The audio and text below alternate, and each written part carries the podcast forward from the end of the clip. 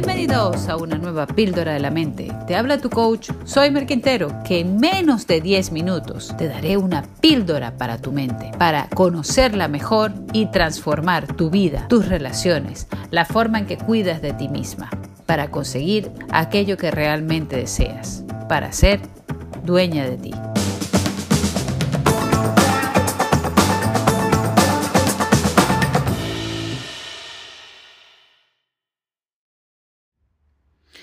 Buenos días, muy bienvenidos todos, bienvenidas especialmente a, las personas que me siguen desde España, México, Venezuela, Argentina, Chile, Ecuador, Panamá, Guatemala, Perú, como diría la canción. Bueno, pues estoy muy contenta de volver, pues he estado unos 15 días alejadísima del podcast porque he estado súper llena de trabajo pero más que todo porque eh, me había quedado un poco como en blanco, ¿no? Eh, con tantas cosas, a veces no sé si os da la sensación de que tenéis como muchas cosas que contar, pero no sabéis ni por dónde comenzar. Pues yo voy a comenzar el día de hoy hablando un poco sobre, em, sobre el tema de la igualdad, porque hace mm, pocos días se celebró eh, el Día de la Mujer y es un tema que está súper de, de moda, y todo eso. Pero a mí no me gusta, mm, no me gusta hacerlo en torno a ese día porque ese día está como muy politizado. Así que aprovecho que ya han pasado unos días y voy a contar algunas cosas que trabajo en la sesión que doy para empresas sobre la sensibilización de la igualdad. Eh, yo ofrezco un seminario o un taller a distintas empresas para preparar a su personal en la sensibilidad hacia la igualdad.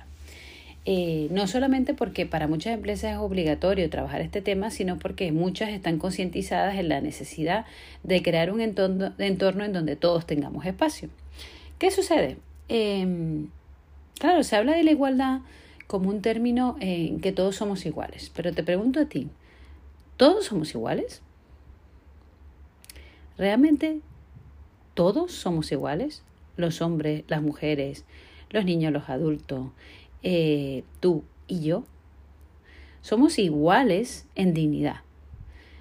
¿Qué quiere decir? Que todos valemos, teóricamente todos valemos lo mismo. Y aparte, somos iguales ante la ley. Es decir, que si tanto yo, tú como yo eh, cometemos una infracción de tráfico, vamos a tener la misma penalización independientemente de la edad que tengamos, del sexo o del dinero que poseamos. Claro, cuando yo digo esto en las charlas, normalmente eh, el público empieza a hacer ruiditos. Y entonces cuando les digo, vale, ¿y por qué creéis que no? ¿Por qué, por qué, por qué hacéis estos ruidos? Si lo hacéis es porque, porque sentís que, que algo no cuadra. Y entonces les digo, ¿creéis que somos iguales ante la ley? Me dicen, pues no. ¿Por qué? Bueno, porque si atrapan a un político o atrapan a un artista o lo que sea, pues eh, no paga lo mismo. Y eso realmente es un error. Realmente todos somos iguales ante la ley, pero puede existir en determinados países lo que se llama el abuso de autoridad o el abuso de poder o el tráfico de influencia. Es decir, personas que ante la ley tendrían que pagar la misma pena o la misma, eh, la misma multa, pero que abusan de su poder y hacen un tráfico de influencias y se salen, se mantienen un poco al margen de la ley. Pero más allá del tema de que si somos iguales ante la ley, eh, lo más importante es que luego al final todos somos diferentes y como todos somos diferentes, únicos e irrepetibles, cada uno de nosotros tiene algo que aportar.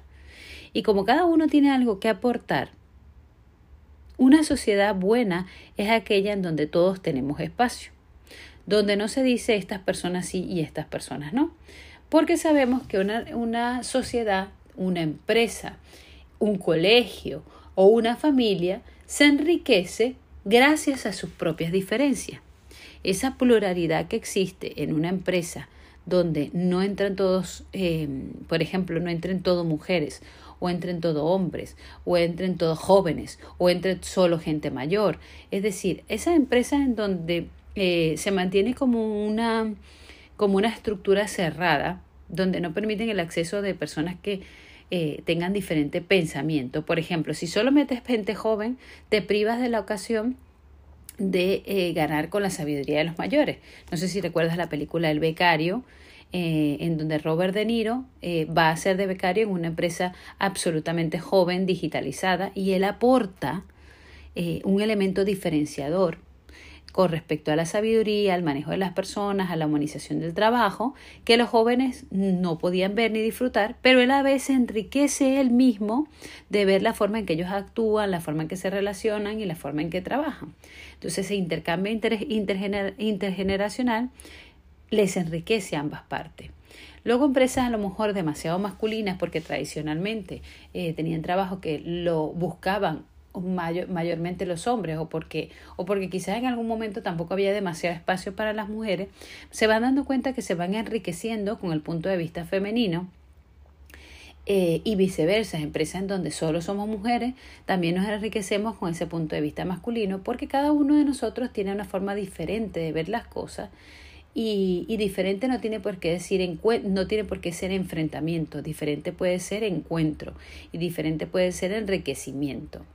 Eh, yo recuerdo hace muchos años cuando em, ingresé a una organización que se llama Rotary, una de las cosas que me encantó fue que cuando leí los documentos, eh, los objetivos y todo lo demás, una de las cosas que decía era em, no recuerdo las palabras textuales, pero era abordar los problemas sociales de acuerdo a la perspectiva de cada profesión. Y entonces una de las, uno de los propósitos que tenían en aquel entonces todavía, no sé si ya habrá cambiado, era que dentro de cada club tenía que haber personas de distintas profesiones para poder ver los problemas desde distintos puntos de vista, desde, desde el punto de vista sanitario, legal, social, económico. Y entonces tenías una visión muchísimo más rica del problema. Eh, es un poco como el pensamiento de Juan Pablo II. El pensamiento de Juan Pablo II o de Caro Wojtyla era, era, era como en espiral, ¿no? Él agarraba un problema y le daba la vuelta e iba subiendo y volvía a, al punto de vista inicial, pero ya con una visión más elevada y seguía dándole la vuelta. Entonces era como ir haciendo un espiral, pero hacia arriba. Volvía a darle la vuelta a las cosas, lo veía desde distintos puntos de vista y cuando volvía al original estaba ya desde una perspectiva mucho más elevada y le volvía a dar la vuelta y así, ¿no? Entonces, ¿qué sucede? Eh, igual, igual no somos, pero sí que queremos una igualdad en cuanto a oportunidades. Es decir, que dos personas ante el mismo puesto de trabajo eh, y antes más o menos un mismo currículum tengan las mismas oportunidades o tengamos la misma oportunidad para estudiar o tengamos la misma oportunidad para crecer, para desarrollarnos. Y entonces esas son las cosas eh, que se pretenden promover dentro de las distintas empresas, o por lo menos las empresas que a mí me llaman, no lo hacen solo por un cumplimiento de la ley, sino que creen, quieren crear un ambiente en donde todos tengamos espacio, en donde todos tengamos las mismas oportunidades y que a nadie se le deje por fuera en un ascenso, pues por donde nace o por, o por, por como hemos dicho, por su sexo, por su género, ¿no? sino por em, permitir que cada uno tenga ese mismo espacio. ¿no? Entonces, bueno, Em, igual me da, no me da igual. Me da igual em, que haya un movimiento político detrás, pero lo cierto es que eh, lo que sí importa es que las personas en la vida real, en la calle, a pie, caminando, se desenvuelven en un entorno en donde quieren tener el mismo espacio o las mismas oportunidades o los mismos derechos y no solamente ante la ley, sino ante la cultura que hay alrededor. Es decir, culturalmente, ya está bien que la ley lo dice muy bien, pero que culturalmente eso se vea, se vea reflejado, ¿no? Entonces, bueno, pues eso es un poquito lo que tenía para compartir el día de hoy. Pero me gustaría que me comentaras cómo vives tú ese tema de la igualdad en la empresa y no como igualdad, mm, sino como sensibilidad de oportunidades, sensibilidad de igualdad de oportunidades y como me gusta llamarlo mi equidad, ¿no? Porque igualdad no se trata de darle a todo el mundo lo mismo, sino de dar lo que la persona necesita para que pueda desarrollarse. Eso sobre todo lo vemos mucho en el colegio. Eh, hoy en día se habla, por ejemplo, de las adaptaciones curriculares o si, por ejemplo, un niño viene a estudiar eh, y es ciego, obvio que no le puedes dar los mismos recursos que una persona que tiene este, su visión completa. Ya no digo un niño ciego, también un niño que lleva gafas. Le colocas en un lugar en donde pueda tener las mismas oportunidades. Ser sensible ante la necesidad de crearle las mismas oportunidades implica que tienes que hacer determinadas adaptaciones para que todos podamos ver los mismos contenidos, pero con las necesidades de cada uno. A un niño le tendrás que poner más adelante, al otro le haces una adaptación de currículum, al otro a lo mejor necesita un aparato en el oído para oír bien, eh, otros necesitan una asistencia especial, eh, cualquier cosa que permite, eso se llama más bien equidad, y esa equidad permite ir a dando, darle justicia lo que cada uno necesita para que pueda desarrollarse. Y eso significa que hay que conocer a cada persona, sus necesidades, y ser sensible ante lo que esa persona requiere, necesita o siente en el desafío del día a día del trabajo o, o, del estudio, ¿no?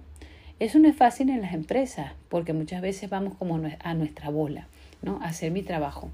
Pero la mejor manera de sensibilizar la igualdad, de igualdad de oportunidades es abrir los ojos a reconocer a las personas que tenemos a nuestro alrededor y crear un entorno amigable, agradable, en donde nos conocemos y por lo tanto entendemos las dificultades que tienen las demás personas o las oportunidades que tienen. También incluso descubrir los talentos que tienen las personas a nuestro alrededor y ponerles y ubicarles en el lugar en donde sus talentos se aprovecharán mejor, en donde pueden hacer uso de aquello que poseen eh, internamente y, ponerlo al servicio de los demás porque serán mucho más felices, mucho más eficientes eh, y porque cada uno apartará lo mejor de sí y no simplemente lo que tiene que hacer por obligación. ¿Vale? Bueno, pues ya me dirás tú qué opinas del tema. ¿Igualdad o equidad? Igualdad de oportunidades, somos iguales, somos diferentes, em, todos podemos aportar. ¿Y qué pasa si estás en un lugar en donde parece que no puedes aportar? Bueno, te dejo aquí eh, el espacio abierto para que tú me responda y a la vez me hagas preguntas para que en las nuevas preguntas que plantees nos den espacio para hacer otro programa, otro podcast, pero con el interés que tiene cada uno de ustedes. Bueno, pues muchísimas gracias. Hasta pronto. Gracias por acompañarme en el día de hoy. Si te ha gustado este podcast, puedes suscribirte, puedes compartirlo con todas las personas que quieras y puedes también visitarme en mi Instagram arroba soymerquintero. Recuerda, lo más sencillo se puede convertir en algo extraordinario si lo haces para contribuir a la felicidad de las demás personas y a crecer cada día un poquito más.